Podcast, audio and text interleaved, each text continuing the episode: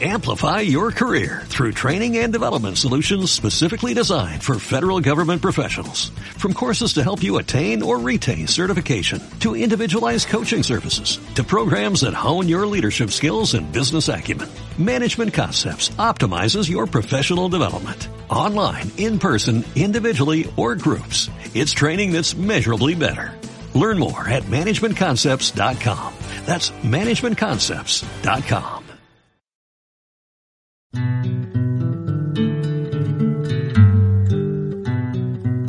Ver la música, conocer a sus protagonistas, observarlos, seguir su cotidiano, entender el rito habitual de los músicos, compositores, artistas urbanos, folcloristas, entre tantas y tantos otros. Visualizar el fondo del camino de los personajes del sonido, sus biografías, contrastes, virtudes y defectos. Son tan solo algunos de los pasajes que se hacen posibles al momento de ser capturados por una cámara, por un lente decidido a perpetuar la historia de un nombre y un apellido que desde ese momento pasarán al sitial de imborrable.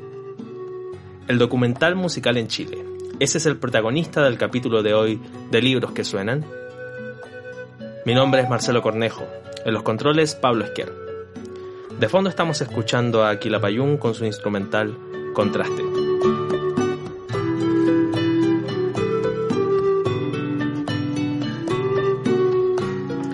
Hoy nos sumergiremos dentro del documental musical chileno, una forma audiovisual cada vez más creciente y que en Chile tiene importantes luces que invitan a un estudio y sistematización. El texto, ruidos, imágenes, voces, el documental musical en el Chile post-dictadura es el protagonista de este capítulo de nuestra tercera temporada. Para hablar de este trabajo, un reciente trabajo 2020, tenemos de invitado a su autor, magíster en musicología de la Universidad de Chile y doctor en música de la Universidad de Edimburgo. Martín Farías, muchas gracias por estar acá con nosotros en Libros que Suenan. Muchas gracias Marcelo por la invitación. De verdad que, mm, bueno, sin querer, ha ido creciendo este proyecto, han sido varios los nombres que han llegado y tenerte acá es un honor, eh, sabemos de tu trabajo y lo conocemos, así que de verdad muchas gracias. Empezando ya eh, este 2020, un 2020 bastante intenso que viene ya post 18 de octubre, quisiera mm, consultarte acerca del porqué de este trabajo, cómo se origina eh, esta idea de abordar el documental musical chileno, eh, cómo surge esa curiosidad por estudiar el desarrollo cinematográfico de este género audiovisual. Mira, yo venía antes desarrollando como en el área de la investigación musical, venía eh, pensando en maneras de poder comunicar la investigación musical que no fueran necesariamente el formato libro o el formato artículo académico, que es como lo que se suele publicar. Entonces, ahí apareció el documental como una posibilidad de relatar y de llevar un proceso de investigación cuyo resultado final fuera un documental. Y, tuvimos un par de experiencias, trabajamos con Aileen Carmi, que también es musicóloga, y, desarrollamos un par de trabajos.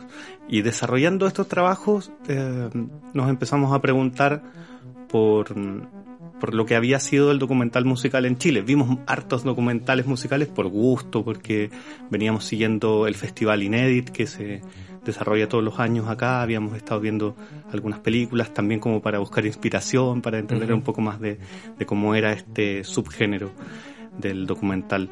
Entonces ahí nace la, inquietud de decir, bueno, estos documentales son finalmente son discursos sobre música, son un discurso sobre la música popular chilena o sobre la música chilena en general. Entonces, ¿por qué la investigación musical no se ha hecho cargo hasta ahora de, pensar en esas películas, como, como si se piensan los libros o como si se piensan los artículos académicos. Entonces me parecía que había ahí una necesidad de, de considerar estas piezas, estas obras cinematográficas como, como lo que son, ¿no? Como un discurso sobre música que podemos estudiar de la misma forma que estudiamos otros discursos sobre música. Ponerla en valor, en el fondo, dentro de este, este ámbito ya quizá un poco más académico, ¿no? Claro, claro, porque hay, hay un tema ahí con, con la investigación musical que en, en, bastantes sentidos es, muy conservadora, ¿no? Que privilegia ciertos repertorios, privilegia ciertas formas de producción intelectual. Entonces había ahí la necesidad de cuestionar eso y de, darle el valor a, obras que han sido súper importantes. Yo pongo en el libro, por ejemplo, mi experiencia personal y que, como, más que porque sea yo, es por intentar compartir con, con el lector o con la lectora que probablemente también ha visto documentales y que han sido significativos para ellos, para ellas. Eh, yo recuerdo cuando, cuando era adolescente haber visto el documental sobre Víctor Jara, El derecho de vivir en paz, y que para mí fue súper potente porque fue como una puerta de entrada a la vida, a la obra de Víctor Jara. Y me imagino que para mucha gente debe haber sido algo muy similar, ¿no? Es un documental muy, muy conocido, que ha circulado mucho, que se han hecho DVDs y se ha vuelto a, a vender que circula por internet también. Claro. Entonces, buscar un poco empatizar con esa sensación de, bueno, todos hemos visto, la gente que estamos ligadas a la música de alguna forma, hemos visto documentales musicales. Entonces, ¿por qué no preguntarnos qué es lo que quieren decir estos documentales, cómo lo han hecho, cuáles son los discursos que articulan? Tengo entendido que en el texto lograron hacer, lograste hacer un catastro de 207 documentales en este Chile post dictadura. Eh, te quería consultar, ¿existe un correlato en, este cúmulo de documentales? Eh, ¿O pudiste realizar alguna especie de sistematización entre todo este número no menor y tan diverso de documentales musicales chilenos? Claro, el, el número fue sorprendente yo no esperaba encontrarme con tantos documentales. Partí haciendo una lista y recopilando información tipo base de datos y cada vez me fui encontrando con más trabajos y seguían apareciendo hasta últimos momentos de la escritura del libro siguieron apareciendo documentales. Seguramente que no es no cubre el 100% de lo que se ha hecho. También porque la forma en la que hacen estas películas no siempre pasa por la prensa, no siempre pasa por los canales de difusión eh, tradicionales, ¿no? Entonces no, no, no, tenemos certeza de la totalidad. Yo creo que es una cifra bastante completa. No creo que sean muchos más que estos 207, pero que ya es una gran cantidad. Y por supuesto dentro de esos 200 eh, es, posible distinguir algunas tendencias. Por ejemplo, yo me doy cuenta de que la biografía del músico o de la banda es algo muy que prima bastante. Se hacen documentales que son la biografía de un artista y eso ya de inmediato te, te, da luces del tipo de discurso que se hace ahí, ¿no? Que la y es, como una, es como una especie de subgénero dentro del documental chileno. Exacto. de, música chilena. Claro, claro. Es súper notorio eh, la biografía del, de la banda, la biografía del solista y con todo lo que eso involucra, ¿no? Con ir a la infancia del personaje en muchos casos, con, con hacer como una línea de vida de sus principales hitos y recurrir a todo este a todos estos referentes de la biografía, tanto cinematográfica como la biografía escrita. ¿no? Hay, hay elementos que, que son comunes ahí, como de cómo se construyen las biografías de las personas y lo que significan esas biografías como para el, para el público general, qué significa esa persona para el, para el, para nuestra sociedad. ¿no? Y luego ya aparecen otras películas que, que realizan procedimientos particulares. ¿no? Yo distingo, por ejemplo, un grupo de películas que no es, no es muy muy numeroso, pero que es importante, de documentales que no hablan de un, de un artista en específico, sino que se abocan a hablar sobre un género musical o sobre un estilo. Entonces aparecen un documental sobre el punk, un documental sobre el hardcore, un documental sobre el metal, sobre la electrónica. Entonces esos documentales reivindican también géneros musicales que, que a lo mejor desde la historia de la música popular chilena, desde los estudios de la música popular, no han sido tan valorados. O sea, no se ha escrito mucho sobre el punk chileno. Claro. Ahora, hace poco hay algunas publicaciones, ¿no? Eh, pero, pero no ha sido un género musical que, que haya sido estudiado en profundidad por la, la investigación musical. Eh, ¿Te tocó igual eh, comparar con a nivel latinoamericano cómo es la situación chilena, por ejemplo, en comparación con Argentina, Perú u otros países del continente en torno al tema del documental musical y parece que más enfocado en la música popular propiamente tal, ¿no? Sí, sí, bueno, esa es otra de las tendencias muy claras, ¿no? Que, y que responde también a las tendencias más globales de lo que se hace en el documental musical en Estados Unidos, que es como la gran industria como siempre, ¿no? Eh, o el documental en, en, Reino Unido o en Europa Central. Eh, en América Latina pasa algo bastante parecido a lo que pasa en Chile, que, que, es este mismo fenómeno de que los músicos populares son los que se llevan el protagonismo en todas estas películas. Son excepciones los documentales que tratan sobre géneros de la música docta claro. o, y, en, alguna medida de la música tradicional, de la música folclórica. O pueblo originario. exacto. y aparece ahí más una tendencia ligada a la etnografía, al, documental antropológico, que tiene otros procedimientos. Claro, sale de esta línea Exacto. de estudio. Claro. Claro, en general es la música popular. Y por ejemplo, tuve la oportunidad de, de, leer hartos trabajos de, sobre Brasil. Hay una investigadora que trabaja, ha trabajado constantemente sobre el tema del, del documental musical en Brasil. Y, y hay tendencias que son muy comunes. En Brasil también hay un Inédit, un festival que este festival que partió en Barcelona, claro. que luego se fue replicando en distintos lugares sobre música, documentales sobre música, películas sobre música. Entonces los procesos son bastante similares, ¿no? de un crecimiento muy sustancial de la producción sobre, sobre música, pero también esta idea de la biografía, esta idea del relato que es un tanto para el mundo cinematográfico muy conservador, ¿no? porque son películas muy esquemáticas la mayoría, son películas que, que cumplen con estos moldes de la biografía del artista, en el que se cuentan sus grandes hitos de vida, sus, sus discos principales y que es un relato que en términos audiovisuales no siempre es tan rico como quisieran los críticos cinematográficos, ¿no? Pero eso también me parecía interesante de, de, validar, más que decir, oh, estos documentales no cumplen con los requisitos de lo que se espera, es decir, bueno, pero los requisitos de quién, cuáles son los requisitos que estas mismas personas están poniendo para hacer películas. Y si no responden a la industria del documental tradicional es porque quizás no están aspirando a entrar a esos circuitos, sino a lo mejor entrar a otros canales de distribución, a otros públicos. Y eso me parecía interesante de, de, velar, de descubrir. Interesante, eh, y te voy a preguntar más rato acerca de, esta situación en donde el documental musical, como tú mencionas por ahí, es una especie de un hermano medio lejano dentro del ámbito audiovisual, ¿no? Como que lo miran de una forma distinta, por decirlo de alguna forma. Hablaremos de eso en un rato más. Quiero mm, mencionar algo del texto. El derecho de vivir en paz de Carmen Luz Parot y Viola Chilensis de Luis Vera son dos de los documentales musicales más icónicos de la postdictadura. Estos documentales indagan en la vida de dos grandes figuras de la música popular como Víctor Jara y Violeta Parra y representan algunos de los esfuerzos más tempranos por visibilizar a estos artistas luego del fin de la dictadura desde el ámbito del documental. Tú defines en el texto a estos trabajos como unos documentales fundacionales de lo que vendría a desarrollarse en un futuro como el documental musical chileno. ¿Por qué los defines con esa importancia estos trabajos? Claro, yo creo que hay dos temas importantes con esas películas. Por un lado, que son muy tempranas en relación a, la gran producción. Si vemos la producción en los 90 y comienzos de los 2000, es, más bien minoritaria. Y luego ya desde el 2010 en adelante eh, crece con mucha fuerza. ¿no?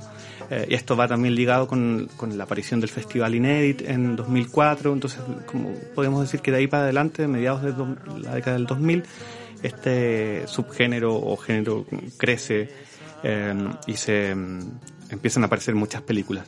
Previamente habían una cantidad muy minoritaria de películas y dentro de esas estos dos documentales a mí me parece que son que marcan un, camino que otros documentales siguen. Por eso me parece importante eh, relevarlos como documentales fundacionales porque tengo la impresión luego de ver otras películas que hay procedimientos que se repiten procedimientos en otros documentales que replican las estrategias narrativas de estas dos películas.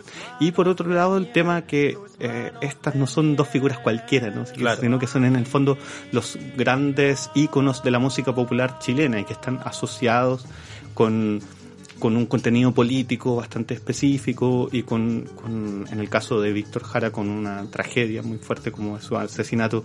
Entonces, el, el, documental de Víctor Jara en particular, a mí me parece que es el, uno de los gestos más concretos para visibilizar la obra de Víctor Jara en el marco de una serie de actividades que estaba desarrollando en esos años la Fundación Víctor Jara, de cambiar el nombre del Estadio Chile, ponerle Estadio Víctor Jara, de publicar su obra musical completa, que es este libro increíble que reeditaron hace poco con todas las partituras, de...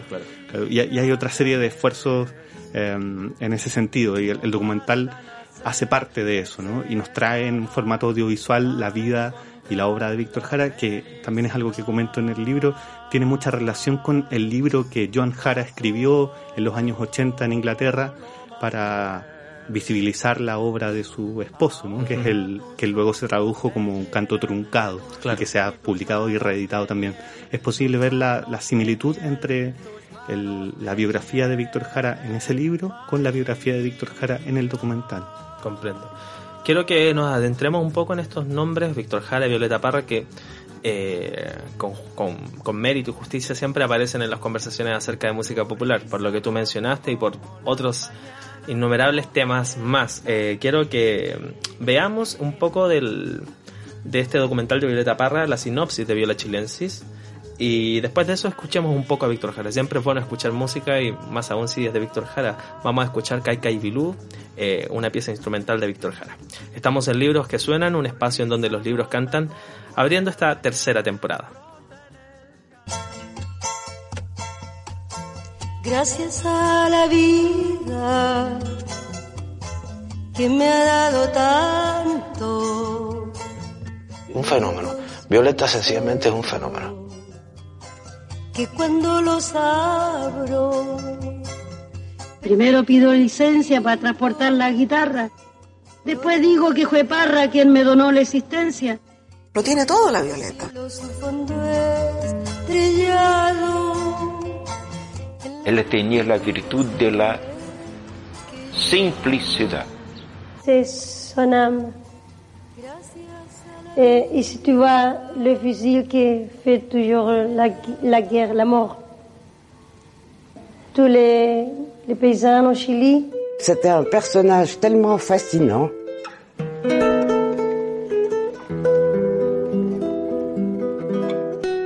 En resumidas cuentas, Tengo que decirle que en esta batalla por la defensa de nuestro canto auténtico, continúo solo un poquitito menos sola que antes. Porque con mi mamá siempre había algo que hacer.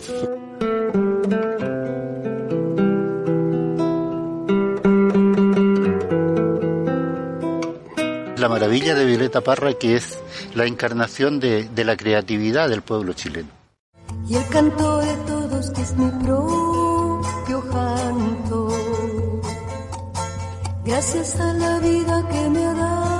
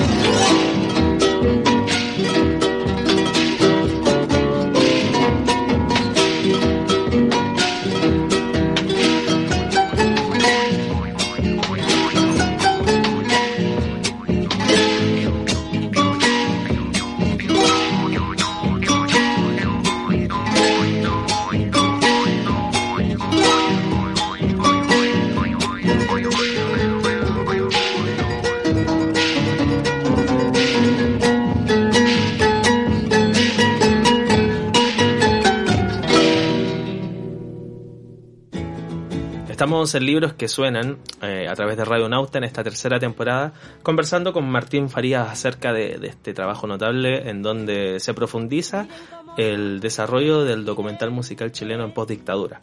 Martín, eh, quería consultarte un poco, eh, tomando también la bandera anterior de este hermano medio distante que tenía que ver el documental musical, ya en el mundo cinematográfico. ¿Qué pasa con, con lo académico, el aporte del documental en el aspecto académico? Tú, tú, tú tienes harta cercanía con ese con ese mundo, es un, un, un mundo que a veces eh, se encuentra un poco alejado del común de la sociedad. Te quería preguntar, ¿cómo se inserta el documental? Eh, ¿Tiene cabida los estudios académicos de, de, no sé, de música popular? ¿Tiene, ¿Tiene la importancia como lo poseen los libros, los papers, etcétera? Yo creo que no, yo creo que ese es uno de los grandes problemas que yo detectaba en el comienzo de, de, esta investigación y que fue lo que motivó un poco decidir hacer este proyecto, que, que, no solo con el documental, sino con las formas de registro audiovisual en general, parece que hay una, una sospecha ahí muy, muy grande pero que por otro lado es paradójica, ¿no? Porque, porque en una fuente escrita se confía mucho y se confía muchas veces a ciegas, claro. en una fuente de prensa o en una fuente de, de académica escrita, como si allí hubiera una verdad y si y en el documental o en el registro audiovisual no la hubiera. Entonces es súper paradójico.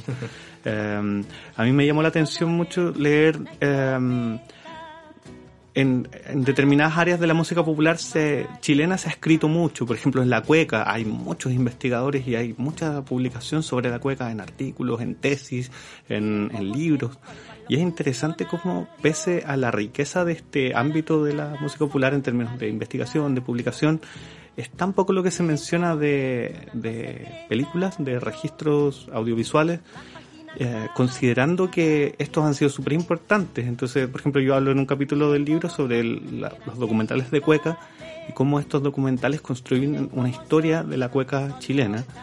Y, y estas, estos escritos tienden a citar cuando, cuando mencionan los documentales, las pocas veces que los mencionan, los mencionan simplemente como el testimonio de un determinado músico que aparece en el documental, pero sin preguntarse cuáles son los discursos que ese documental articula porque el tema es que así como uno ve con, o, o debiera ver desde la investigación con ojos críticos la, las fuentes que uno analiza, cuando ves el documental no puedes asumir simplemente que esa es la realidad, sino que tienes que pensar en qué es lo que el realizador quiso decir con eso, cuáles son las cosas que los discursos que propone, cuáles son Hay las una cosas intención, ¿no? Exacto, la intención, cuáles son las cosas que omite, cuáles son las cosas que enfatiza, cuál es el tipo de, de artista que de, de, imagen que intenta promover, porque eso está allí, aunque la persona no te lo diga explícitamente, eso va a aparecer eh, por la naturaleza del audiovisual, del documental como forma cinematográfica.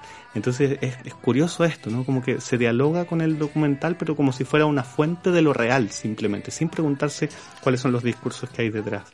Eso me parecía que era necesario de poner en tela de juicio, cuestionarlo. Pareciera que va en, en vías de desarrollo eh, y, y, hay una tensión en torno a esa discusión, ¿no? Quizás en las próximas décadas podría cambiar, me imagino, ¿no? Podría pasar. Sí. Yo, yo creo que ha, ha, empezado a haber con, con los años una apertura de parte de los estudios de, de música, de la investigación musical en general, eh, en torno a la relación de la música con otros ámbitos del, del conocimiento, con otras artes o, o, el, o, el, diálogo que existe cuando la música participa de otros procesos más amplios. Y creo que por muchos años eso fue muy mal visto por una cuestión muy conservadora de, de la idea de que la música pura es la que vale la pena y la música que participa de otras cosas o que complementa o dialoga con otros fenómenos pierde no, valor. Exacto. Entonces eso es un prejuicio que es muy difícil de romper y pero creo que por suerte se está empezando a cuestionar. Voy a tomar tu bandera de hace un ratito y voy a citar el texto. Dice, la presencia de la cueca en la pantalla nacional es tan antigua como el himno, perdón, como el mismo cine chileno. El día 30 de mayo de 1897, en el Salón de la Filarmónica de Iquique, se estrenaba una cueca de Camancha, de Luis Odó. La primera película hecha en Chile, donde una pareja bailaba la cueca. Desde entonces, la cueca ha aparecido en innumerables ocasiones. La cueca, hablemos un poquito de, de este universo identitario del Chile profundo, ¿no? Que podemos definirlo como música, danza, como una cultura, como un, compendio de, diversas tradiciones y costumbres. Eh, el documental evidentemente también ha tomado eh, a la cueca como un objeto de estudio. Martín, ¿cuáles son los títulos más relevantes de, de, esta investigación que encontraste con la cueca ¿Y, qué, puedes qué se ha podido desentrañar de estos trabajos? ¿Cuáles son los aportes que, generan estos documentales para la cueca? Sí. Hay una gran cantidad de documentales sobre cueca. Yo contabilicé unos 12 o 13 eh, que es bastante significativo de, un total de 200, que haya más de 10 dedicados a un, mismo género musical, es súper notorio. Y tiene que ver, por supuesto, con, el rol que tiene la cueca en la música chilena, que tiene esta, esta idea de, patrimonio, esta idea de sentido de lo identitario y que fue declarada también en, dictadura como el baile nacional y eso también repercutió en su, en su masividad o en su legitimidad, ¿no? A mí me parece súper interesante el trabajo que hace Mario Rojas y que también lo considero como uno de estos fundacionales junto con los otros dos que mencionamos, ¿no? De Violeta Parra y Víctor Jara, que es este documental que él realiza sobre los chileneros, en particular sobre Hernán Núñez, que es el, como el más antiguo de los chileneros.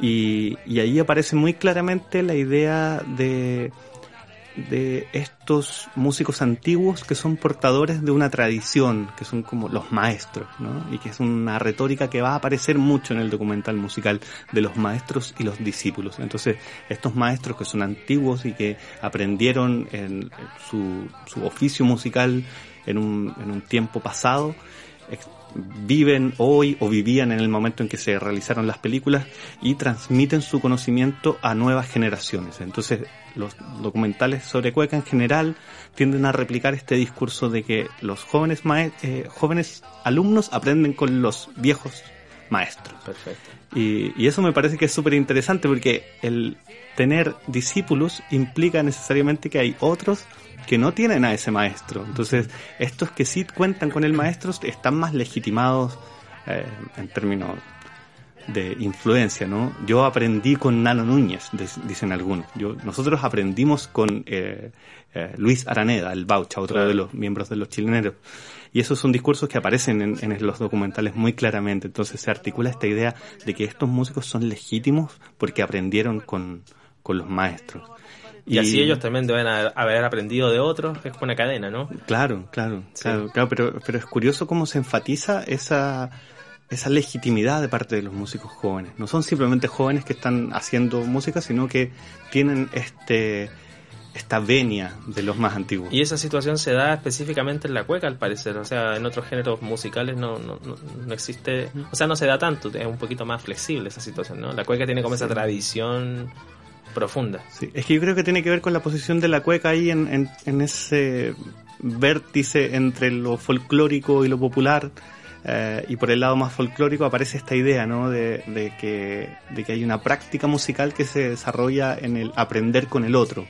Tú no, no vas a estudiar la cueca a la universidad, sino que tú aprendes con otro, otro músico que te enseña te, lleva, te guía por un determinado camino. Entonces estos documentales replican también esa lógica. Pero yo vi, por ejemplo, hay un documental sobre Manuel García y que, que aparece la figura de Ángel Parra, padre, y se replica un poco esta lógica del, del maestro y Manuel García habla con mucha... Eh, con mucho orgullo y con mucho respeto de Ángel Parra como un portador de una tradición antigua y él lo invita a grabar un, disco con él y, se produce con otros códigos que no son los mismos de la cueca, pero se produce este mismo discurso, ¿no? De que Manuel García, en esta lógica, sería también un heredero de la tradición de Ángel Parra y de Violeta Parra, porque se menciona también un, eh, hay referencias a Violeta Parra en el documental. Entonces, la familia Parra en vínculo con Manuel García generan esta genealogía de que Manuel García sería también un heredero de esta tradición de la música popular chilena. Mira, interesante. Estamos con Martín Farías conversando acerca de Ruidos, Imágenes, Voces, el documental musical en el Chile post-dictadura. Estos libros que suenan, Martín, quisiera invitarte a que veamos un poco de lo que estamos conversando. Eh, hay un documental llamado También es Cueca, Cueca chilena tan joven y tan vieja. eh, quiero que veamos un poquito de, ese documental. Y después de eso vamos a escuchar a un, una, una, cueca, evidentemente, con, de autoría de Nano Núñez, de Hernán Nano Núñez. Si tu pecho fuera cárcel, en la versión de Daniel Muñoz. Esto es Libros que suenan, un espacio en donde los libros cantan.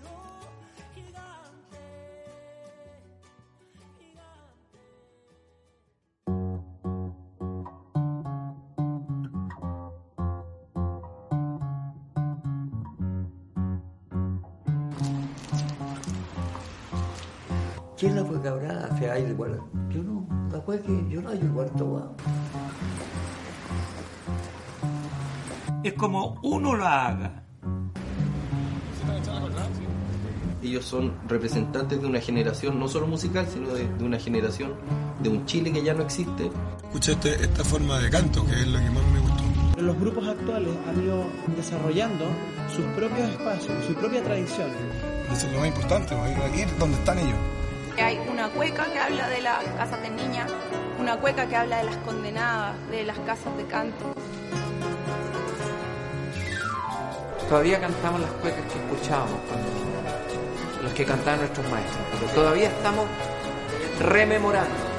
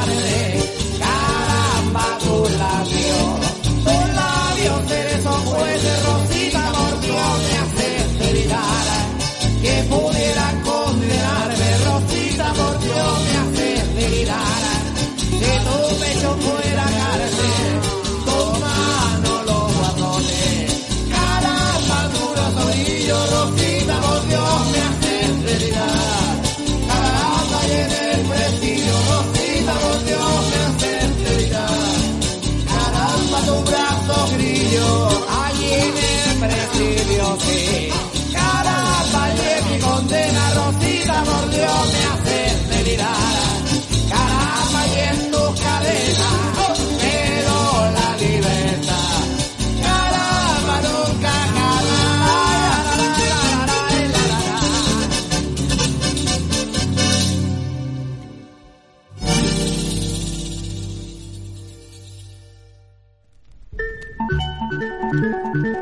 en Libros que Suenan en esta tercera temporada conversando junto a Martín Farías.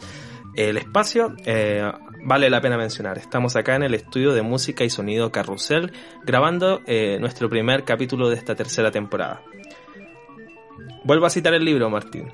Cuando hablamos de documentales musicales muchas veces los asociamos a bandas de rock, grandes escenarios, estrellas de la canción y toda una serie de convenciones que han construido esta categoría de películas como una parte cada vez más relevante dentro del entramado de las industrias musicales. Y te quería consultar en torno a esto, Martín, ¿existe la posibilidad de definir al documental musical chileno o resulta muy complejo? Y y bueno, ya lo fuiste mencionando a grandes rasgos, pero para que potenciemos un poco eso. ¿Quiénes son los principales objetos de estudio del documental musical chileno? Yo creo que es, es difícil eh, intentar una definición que no que no deje fuera la diversidad enorme de, aproximaciones que existen, ¿no?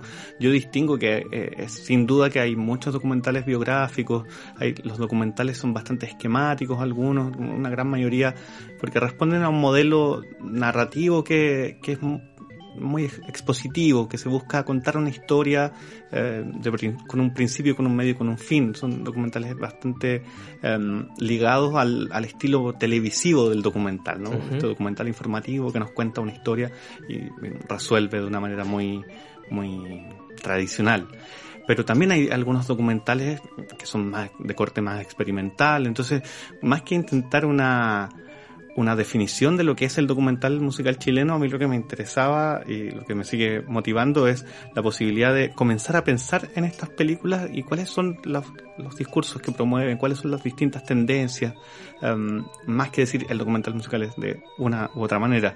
Y con respecto a lo otro que me preguntabas, sin duda... Objetos de estudio, ¿quiénes son los principales? No sé. Claro, sin duda que, que los de la música popular eh, son los, los, grandes protagonistas y yo diría que los músicos del rock y del pop son los que se llevan el gran porcentaje de los documentales que se, se han hecho en Chile. Eh, ahora hay también em, una intención de cuando se hace un documental musical eh, hay un hay un gesto de decir esto tiene valor esta banda, este músico, este proceso, este lugar. hay documentales que tratan sobre lugares, son poquitos, pero son muy interesantes porque hablan de la música que ocurre en un determinado espacio. Y eso es, eh, rompe un poco con estos esquemas de la biografía, del músico, del solista. Em, pero en el fondo todos estos documentales lo que hacen es decir esto es válido de, ser visto, esto tiene legitimidad, escuchemos esta música porque esta música tiene algo que decirnos, o escuchemos este género musical. Entonces, el, gesto es un gesto muy reivindicador. Hacer una película sobre alguien significa que esta persona vale la pena de ver, de ser protagonista. No es menor, claro. Claro. Y, esa persona que vale la pena, me, me, llama mucho la atención que en la portada de tu libro hayas elegido una figura eh, no menor y que me imagino que no fue casual. Eh, me refiero a José Vicente Azuar, que aparece en la portada del texto. Eh, ¿Por qué decidiste tomar a José Vicente Azuar para la portada de este libro? Eh, bueno, me imagino que tiene que ver con su el documental Variaciones Espectrales, que anda con una línea un poquito más experimental del, del, de este género documental, ¿no? Claro que sí. Eh, Cuéntanos un poco de eso. Mira, para mí el documental de el Variaciones Espectrales es un documental súper significativo por hartas razones. Por un lado, fue uno de los documentales que, que que yo vi mucho cuando estaba comenzando a hacer yo mis propios documentales me sirvió mucho de referencia. Fue como un documental que me, me invitó a, hacer documentales yo mismo. Dije, ah, bueno, es posible hacer un documental que sea bueno y que no sea una tremenda producción. Eh, se nota que es un documental que, que está hecho súper a pulso, con, con mucha técnica. Es un documental de una factura muy bonita, pero eh, es evidente que no hay un tremendo financiamiento, no es una cuestión que está totalmente fuera del alcance de las manos, como otros documentales que uno ve internacionales que tú sabes que jamás vas a conseguir ese presupuesto. Claro. Este es un documental que es, es un documental muy bello y que experimenta con a nivel musical, dialoga, hace dialogar a lo, lo audiovisual, de una forma muy interesante. La, lo que vemos en la pantalla dialoga con la música de José Vicente Azuar. Que es muy experimental también, o sea, va, de la mano, ¿no? Sí, hay eh, es, curioso que estos documentales más experimentales, como el de Azuar u otros, em, en general están en vínculo con músicas que no son la típica banda de rock o la banda de pop, sino que son músicas un poquito más experimentales, un poquito más diferentes que parece que invitan a los realizadores también a, explorar. a explorar un poco más. Y, y sí, bueno, y por otro lado, me, me parece que el documental de, de José Vicente Azuar es uno de estos documentales en los que eh, claramente hay un antes y un después eh, respecto a la historia de la música chilena cuando se, el documental se hace. Yo no tenía idea quién era José Vicente Azuar antes de que este documental existiera. Y fue a través del documental que yo conocí su música. Entonces, y, y conocí todo lo que era, o, o, parte de lo que era ese mundo del, de la experimentación, la electroacústica, el, lo, la música por computadores, un mundo fascinante que yo no tenía la man, menor idea. Y él es una pieza fundacional en ese lenguaje, ¿no? Claro que sí. Entonces me, me parece que es tan interesante lo que pasa allí porque la realización del documental abre una puerta para que público que no está necesariamente familiarizado con ese mundo musical pueda entrar y pueda conocerlo y, descubrir una historia que es fascinante.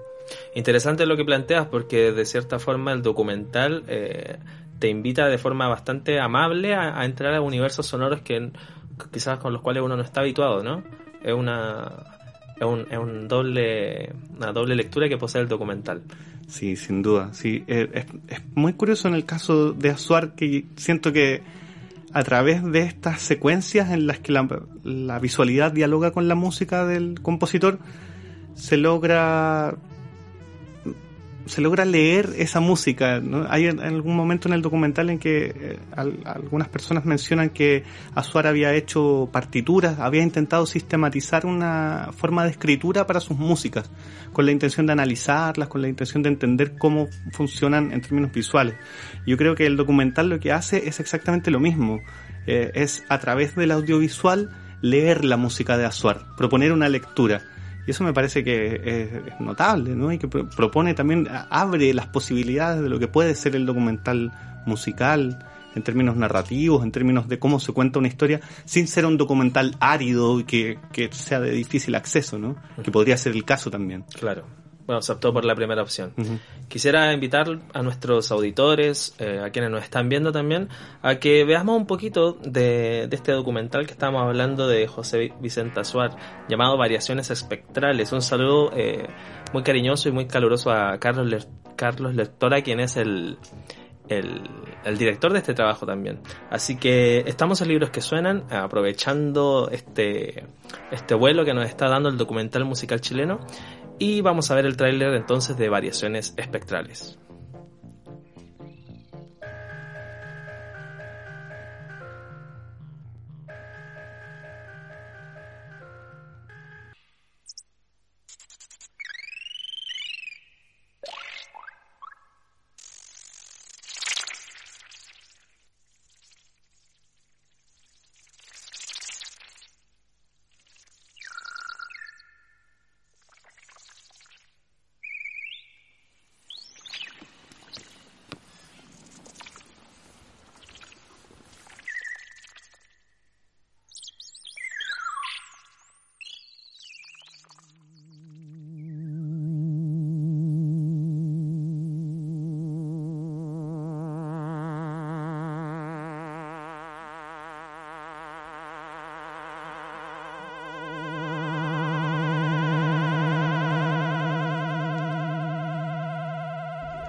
En que hicimos el disco de él, yo no era un conocedor amplio de su obra, sino que como todo el mundo, digamos, había escuchado esos misteriosos álbumes en vinilo con esta voz FM que te iba narrando historias y te ponía música muy extraña. Pero, pero el nombre de, de Azuar siempre estuvo asociado a esta idea como del músico misterioso, digamos. Cuando empiezo a escribir justamente el, eh, eh, me empiezo a meter en el trabajo de, de, investigar sobre la historia de la música electroacústica. Bueno, ahí me empieza a aparecer la figura de Azuar con mucha mayor claridad. Eh, se, empiezo realmente a dimensionarla, o sea, a, descubrir un montón de, aspectos que yo no conocía, pero para nada. Hay un chileno que hizo un computador para, exclusivamente para hacer música y eso, ¿dónde está? ¿Qué pasó? Eh, ¿Se podrá replicar? ¿Se podrá, se podrá reconstruir? Y, bueno, nos dimos cuenta que decía, no, si el computador está. Es una carcasa y está abandonada en una casa de campo que tengo yo, pero no tiene ningún sentido reconstruirlo.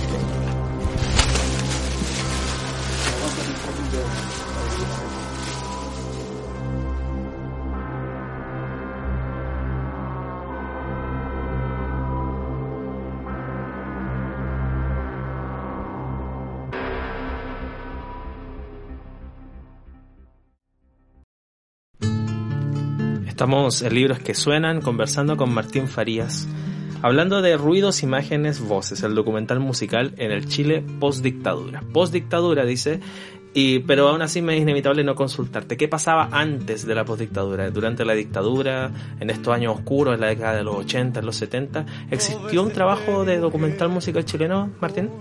Yo creo que hay como una especie de prehistoria del, del documental musical por, ya en, en, 1973, por ejemplo, Raúl Ruiz hizo un cortometraje sobre la nueva canción chilena, que es un documental que es de muy difícil acceso. Sí, ¿dónde, dónde podemos pillar eso? Hasta ahora no he podido. Está difícil. Eh, hay, he visto fragmentos de del, la película y bueno, Ruiz era un tipo muy prolífico, entonces, pero es interesante que él en ese momento ya vio ahí que había un algo interesante como estaba ocurriendo un fenómeno, algo. claro, que es previo al golpe de Estado, entonces es súper interesante ese gesto. Y ya en el tiempo de dictadura uh, aparecen algunos documentales, sobre todo en la década de los 80, que son ligados muy al, al, al, fenómeno del video independiente, del video de contracultura. Aparece el documental de Los Prisioneros de Cristian Galás o el Guerreros Pacifistas de los Punks, que es este documental de Gonzalo Justiniano, uh -huh. y otras películas de, de, esa época que retratan fenómenos de lo musical en, en oposición a la dictadura militar. Hay un documental también muy bonito sobre Ángel Parra cuando él vuelve a Chile luego de su exilio, que es, es producido por el Ictus, por el, el Teatro, el teatro. Ictus. Claro. Entonces, um, hay algunos trabajos que son tremendos referentes, pero que responden a otro momento histórico y, y, y también a, un, a otras um, herramientas a nivel tecnológico, ¿no? El video tiene una una forma de producción bastante distinta a lo que se va a hacer con este documental musical ya más contemporáneo que responde más al cine digital, ¿no? a la aparición de las tecnologías digitales y al abaratamiento de los costos de acceso a una cámara, a un programa, a un software de edición. Me imagino que igual eso de las nuevas tecnologías y, y esta, estos medios ya más posmodernos que, de lo que estamos hablando han ayudado un poco a la democratización de lo audiovisual, ¿no? Como que es más, no sé si más fácil, pero más asequible poder realizar un trabajo de este tipo, ¿no? Sin duda, yo creo que en el caso del documental musical sobre todo da luces de que hay muchas personas que han realizado documentales musicales que no son cineastas de profesión, que no vienen del mundo del cine. Entonces, en el fondo, lo que lo que queda claro es que son personas que están interesadas desde otras áreas del conocimiento, eh, que ven que tienen la posibilidad con una cámara sencilla, con un computador, de hacer una edición y poder producir un documental de la banda que le gusta, de un fenómeno que le interesa retratar y que está esa posibilidad del, a nivel técnico, es posible hacer un documental. A mí también me pasó cuando, cuando decidí hacer el, un documental que uh -huh. hicimos con Aileen Carmi sobre los Cumaná, eh, nosotros no veníamos del mundo audiovisual, pero la posibilidad de que con una cámara relativamente barata, con un computador, más o menos que, que muchas personas pueden acceder a un computador, es posible producir una cuestión que sea interesante, que, que pueda eh, cumplir con los objetivos que tú te estás planteando. Entonces ya no es esta cosa más exclusiva del cine hecho con película análoga, claro. de cámaras caras que son difícil, difícil acceso y que luego tienes que pagar la edición en un estudio es una cuestión de mucho más fácil acceso. Entonces creo que eso abre una puerta para que personas que no, están en el mundo audiovisual se acerquen. Entonces también por eso quizás el, la factura es una factura distinta, que responde mucho más a la televisión, que responde mucho más a los códigos que, que tenemos más a la mano, ¿no? No, al, no al documental de autor que circula en los medios tradicionales del cine documental. Martín, eh, bueno, tú eres un estudioso no solamente de, este trabajo que tiene que ver con lo audiovisual y, la música, sino también de la, de la música misma y la música popular en sí. Y quiero no quiero dejar eh, de aprovechar este momento para consultarte también, eh, ya saliéndonos un poco del, del, del, texto mismo, pero de este momento histórico que se está viviendo post 18 de octubre de revuelta social eh, y donde me imagino también que deben estar grabándose muchas cosas, eh, no solo desde lo musical, pero quiero consultarte, eh, ¿cómo ves tú este momento histórico desde la música, de lo que está sucediendo, eh, con nuevos sonidos y con este legado histórico, nueva canción chilena, donde la música popular chilena sí tenía un legado eh, muy potente con, con lo social? Creo que, bueno, es una, una gran pregunta, no sé si estoy en condiciones de contestarla completamente, ¿no? Pero eh, a mí me llama mucho la atención la resignificación de determinadas canciones que son de los años 60, 70, 80 y que aparecen hoy día en las calles eh, completamente eh, vivas, ¿no? Entonces, las canciones de Víctor Jara que se cantan El derecho de vivir en paz, que se ha cantado tanto eh, en tantas versiones, el, el, pueblo unido jamás será vencido, que vuelve, ¿no? El, a mí me interesa mucho lo que pasa con esa canción en particular, le seguí un poco la pista, es una canción que se hizo en tiempos de la unidad popular como un llamado a mantener la unidad de la izquierda, mantener la unidad eh, en torno al gobierno de Salvador Allende para evitar el golpe de Estado esa canción se cantó muy poco en Chile hasta el que luego vino el golpe de estado y la canción salió, viajó con los músicos que estaban en el exilio. Se, y se cantó hizo, mucho afuera, pero acá no. Exactamente, se hizo conocida en el mundo, se cantó, existen versiones en japonés, en chino, en portugués, en inglés, en todos los idiomas que te puedas imaginar. Se expandió por el mundo, pero curiosamente no había sido cantada de la forma, en la forma que se concibió en, originalmente como un himno de masas, como un himno que canta el pueblo en las calles. Y hoy día, después del 18 de octubre, está ocurriendo eso. Entonces, como que el pueblo unido jamás será vencido como canción vuelve y se instala por fin en, en, de la forma en la que estaba concebida originalmente, como un himno, un himno del pueblo. Y que coincide, como decía, conversaba con Arnaldo Delgado, un músico investigador, y él me decía, coincide con cómo la, el concepto de pueblo vuelve a aparecer en nuestro discurso, ¿no? Por Claro. muchos años hablamos de la gente. Y Se había parecía- blanqueado el ciudadano y me vuelve el pueblo, es verdad. Ruidos, imágenes, voces, el documental musical del Chile post-dictadura.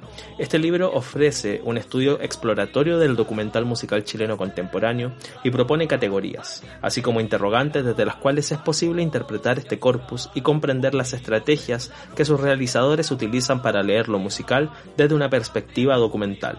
Más allá de plantear un relato cerrado, estas líneas abren nuevos caminos para el análisis y la discusión en torno a las especificidades del documental musical en Chile, así como más ampliamente a los modos en que la música es presentada a través de la pantalla, el corpus con el que se presenta este trabajo. Martín, quisiera agradecerte el estar junto a nosotros en este capítulo y antes de, de dar el cierre quisiera consultarte por un concepto que con el cual te refieres a cierto tipo de música. ¿Cuáles son y a qué te refieres con las músicas negadas?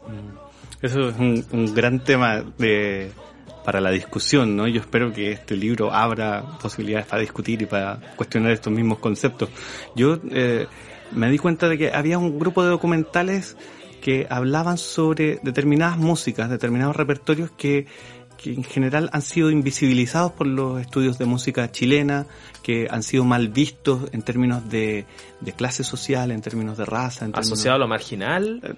Claro, a- asociados con las clases populares por una parte o asociados con, con el mal gusto por distintas razones, ¿no? Entonces, por ejemplo, hay, hay un documental fascinante sobre Los Ángeles Negros y Los Ángeles Negros, eh, siendo una banda que tuvo un éxito tremendo en, en Chile y en Latinoamérica completa, eh, y que tienen un repertorio enorme de, de canciones que han sido éxitos tremendos, es una banda que fue muy mal vista en su momento y que los mismos locutores radiales no querían programarla porque lo consideraban música cebollera, música Claro. eh, ordinaria. ¿no? Entonces es una música que ha eh, crecido, o se ha desarrollado con, un, con este karma de ser una música marginal.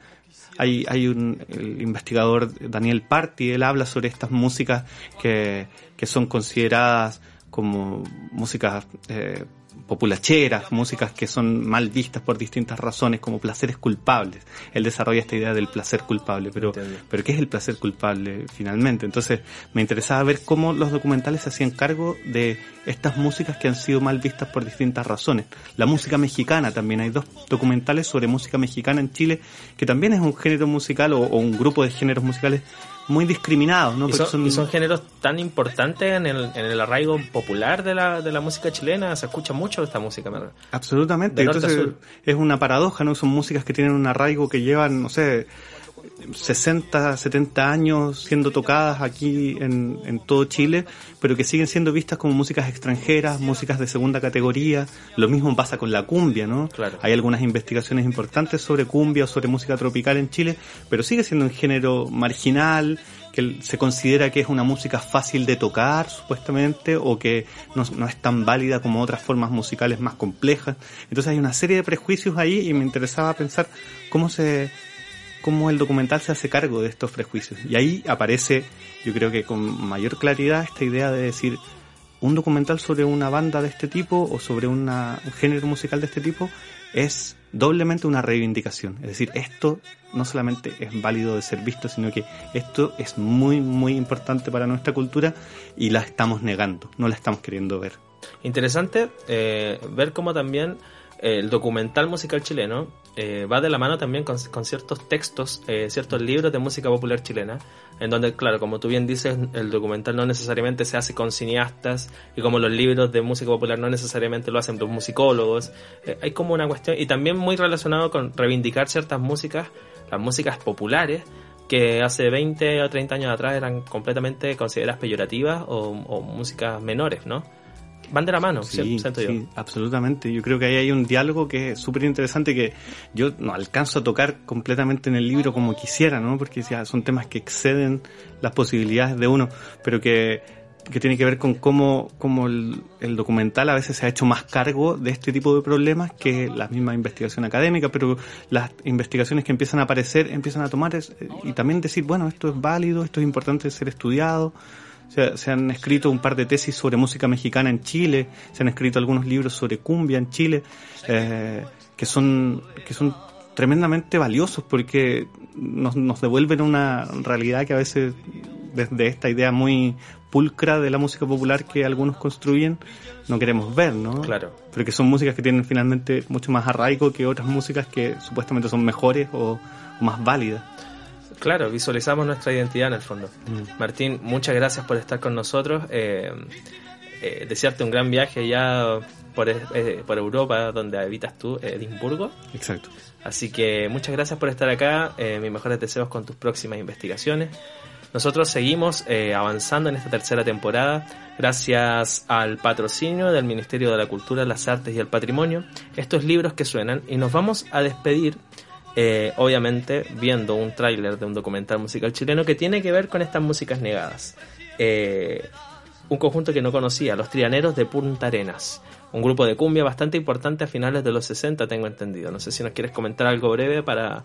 para... Sí, sí, es, es una banda fascinante que yo también la descubrí gracias al documental y que, que es doblemente negada, ¿no? Porque tocan música tropical, tocan cumbia y otros géneros de la música tropical, pero además vienen de la región más austral del país, entonces fue muy difícil para ellos desarrollar su carrera, tenían que viajar a Santiago a grabar, porque en esos años no se podía grabar allá. Entonces es una historia increíble y contada de una forma muy sencilla, muy amable, muy bonita vale la pena, está disponible en internet, lo pueden buscar. Vamos a ver el tráiler entonces de Los Trianeros de Punta Arenas bajo la dirección de Jorge Gres. Nosotros nos encontramos la próxima semana en un nuevo capítulo de Libros que Suenan, un espacio en donde los libros cantan.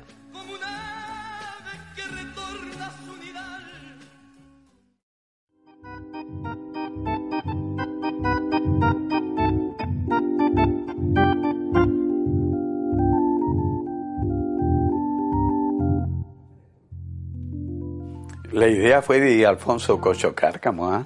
Muchos no saben eso. Porque Cocho era muy fanático del grupo, andaba por todos lados. Y yo ya estaba metido en la radio, así que era como un padrino que andaba así, se iba a meter en los ensayos y un día nos dijo Cocho, oye, ¿por qué no hacen puntarinas? Y nosotros dijimos, pero puntarinas es un himno no, pero ustedes tienen gracia, métanle ritmo, lo ponían así como cumbia. Claro, parecía loca. Y empezamos a ver la cuestión, a ensayar ahí, algunos arreglitos, algunas ideas. Y quedó. Y van a grabar a instancias de Cocho, que tenía mucho acercamiento, digo, con los eh, ejecutivos del sello, que en ese tiempo, a ver, estaba Jorge Oñate, Rubén Usilles, que eran los mandamases del sello Odeón. Y como estaba toda la locura de grabar, de grabar, de grabar en los sellos chilenos que se, se disputaban entre la RCA, que después fue IRT, fue el sello Alba, muchas variantes que hubo en ese sello, pero el Odeón era muy sólida. Ese tiempo ya estaba Humberto, yo, el Yuyo que le decíamos este Julio y Manuel. Manuel en la batería. A ver. ta, ta, ta. Empezamos así.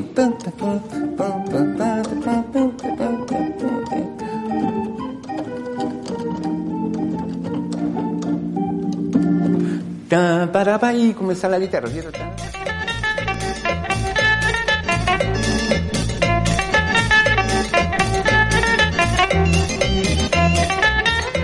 Después hacía yo la parte para cambiar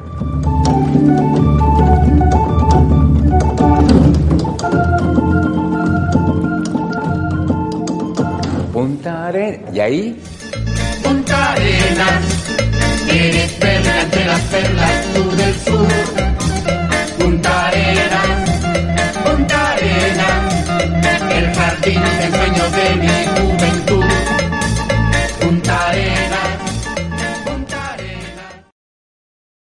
Amplify your career through training and development solutions specifically designed for federal government professionals. From courses to help you attain or retain certification, to individualized coaching services, to programs that hone your leadership skills and business acumen, Management Concepts optimizes your professional development. Online, in person, individually, or groups. It's training that's measurably better.